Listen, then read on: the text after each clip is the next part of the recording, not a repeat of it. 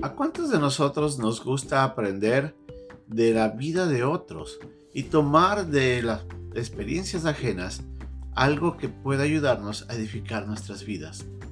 Sobre todo cuando vemos de que algunas cosas que no les fue bien a ellos pueden ser lecciones que para nosotros son útiles para poder tomar decisiones que en el futuro no vayan a traer contravenciones de nuestras propias vidas.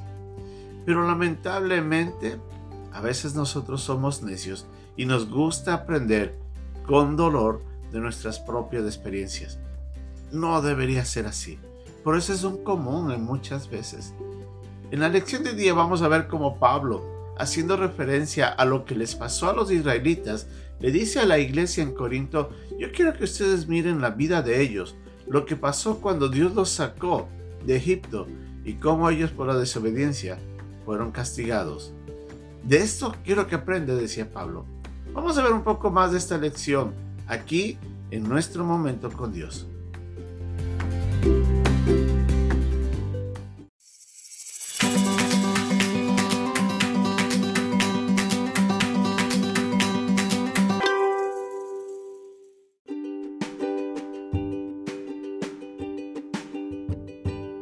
El pasaje de hoy día se encuentra en la primera carta a los Corintios, en el capítulo 10, versículos del 1 al 6. Porque no quiero, hermanos, que ignoréis que nuestros padres todos estuvieron bajo la nube, y todos pasaron el mar, y todos de Moisés fueron bautizados en la nube y en el mar, y todos comieron el mismo alimento espiritual, y todos bebieron la misma bebida espiritual, porque vivían de la roca espiritual que los seguía y la roca era Cristo.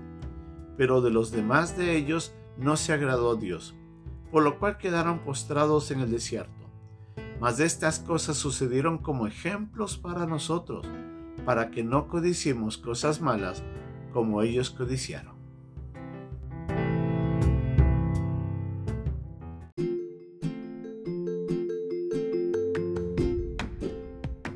Pablo, si nosotros recordaremos en el capítulo 9, en los últimos cuatro versículos, estaba hablando a los hermanos en Corinto que una de las cosas que él hacía pensando en llevar el Evangelio era de que él se disciplinaba a sí mismo. Él se consideraba un atleta, el cual requería trabajar y esforzarse en sí mismo para poder cumplir la carrera que tenía por delante, de tal manera de que él, siendo heraldo, no venga a ser descalificado. Él sabía muy bien de que la vida que uno vive es una vida de ejemplo, pero también al mismo tiempo una vida que requiere vivir de tal manera que va a agradar a Dios para que honremos el llamado que tenemos de parte de Dios. Y en ese contexto Pablo comienza hablando en el capítulo 10 de que quería de que miren hacia lo que pasó con el pueblo israelita. Él le dice, hermanos, espero de que no ignoréis que nuestros padres todos estuvieron bajo la nube y todos pasaron el mar. Y comienza hablándoles de eso, diciéndoles, yo quiero que recuerden algo muy importante. El pueblo de Israel fue sacado con poder de Egipto. Pablo les recuerda de que a través de las plagas Dios obró para poder transformar en un momento el corazón del, del faraón y a través de eso sacar al pueblo de Israel de Egipto y los lleva por medio del desierto. Les abre el mar rojo, pueden cruzar como en tierra seca. Y durante todo ese tiempo dice que vi una nube en el día y una, ah, una columna de fuego en la noche que les guiaba paso a paso a los lugares donde él tenía que llegar. Ellos tenían que llegar.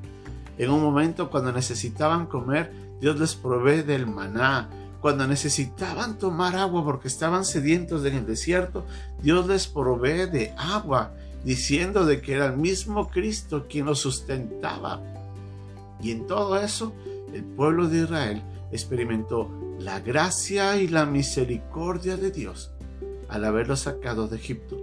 Por el propósito del Señor era obviamente cumplir la promesa, llevarles a la tierra prometida, a esa tierra a la cual Dios había dicho a Abraham más de 400 años atrás, yo le daré esto a tus hijos y a tu descendencia. Y cuando Dios utiliza a Moisés y saca al pueblo de, Egipto, les dice, vamos a la tierra que fluye leche y miel. Piense por un momento, qué privilegio para el pueblo israelita.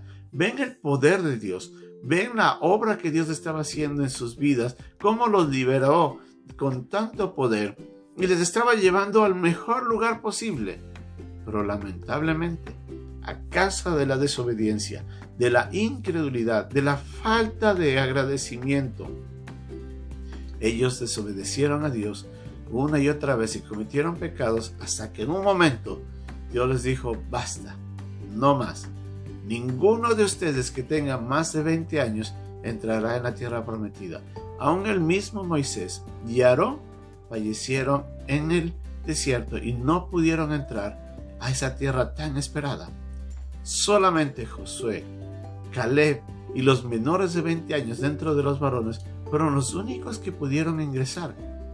Y piensen por un momento, qué ejemplo tan duro, tan drástico, que para nosotros debería llevarnos a reflexionar que nosotros, al igual que ellos, estamos siendo observados por Dios y que nuestra vida tiene que ser una vida que le agrade. Recordemos que todos, todos los que hemos puesto nuestra fe en Jesús como Señor y Salvador, hemos sido librados de la condenación. Nuestros pecados han sido perdonados. Nos han sido dado la, la investidura de ser santos, sin serlo, solamente por la obra de Dios en nuestras vidas, gracias a la fe y a la justificación que recibimos en el nombre de Cristo. Y muchas otras bendiciones más. Dios nos ha dado tanto. Y de alguna manera Pablo les estaba recordándoles al, pueblo de, a la iglesia que estaba en Corinto, yo quiero que recordemos esto para que lo usemos de nuestro provecho y vivamos aprendiendo de este ejemplo de una manera coherente a nuestro llamado, siendo sabios. La verdad es que el sabio es aquel que escucha el, el consejo analiza correctamente y toma una decisión prudente pensando en que lo que va a hacer va a traer bendición a su propia vida. Y Pablo nos estaba dando un consejo sabio. Dice, miren a los israelitas, les dice a los hermanos en Corinto, y aprendan de ellos y hagan lo que ellos no hicieron. Obedecer a Dios, vivir agradecidos y confiar en Él. Pero lamentablemente ellos cayeron Dios, perdón, Pablo le estaba diciendo a los hermanos en Corinto, aprendamos. Yo creo que ese es un gran mensaje para nosotros también en el día de hoy. Si miramos al pueblo de Israel, el mismo consejo se aplica a nosotros. Sabios seremos si mirando esto consideramos la manera como estamos viviendo. Recuerda que estamos en unas lecciones que se llaman barómetro espiritual en otras palabras, estamos tratando de evaluar cómo está nuestra vida, cómo estamos realmente de una manera espiritual, si podemos hacer un análisis de que si estamos bien o no. Y esta es una buena opción, un buen momento para detenernos y mirar cómo yo estoy viviendo, cómo estoy agradando a Dios.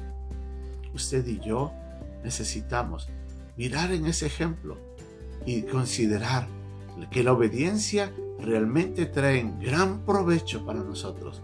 Que la desobediencia lo único que provoca es pérdida, falta de comunión con Dios, alejamiento de las bendiciones y a veces la misma disciplina. Pero en la obediencia, en el agradecimiento, en el sometimiento, en el reconocimiento del poder de Dios y de la buena voluntad de Él hacia nuestras vidas, ahí encontraremos bendición constante. ¿Qué vamos a hacer? Yo creo que el ejemplo de los israelitas es un gran ejemplo y seremos sabios si consideramos eso y tomamos medidas que transformen nuestras vidas para agradar a Dios. Que Dios nos ayude con este ejemplo. Un abrazo. Bendiciones.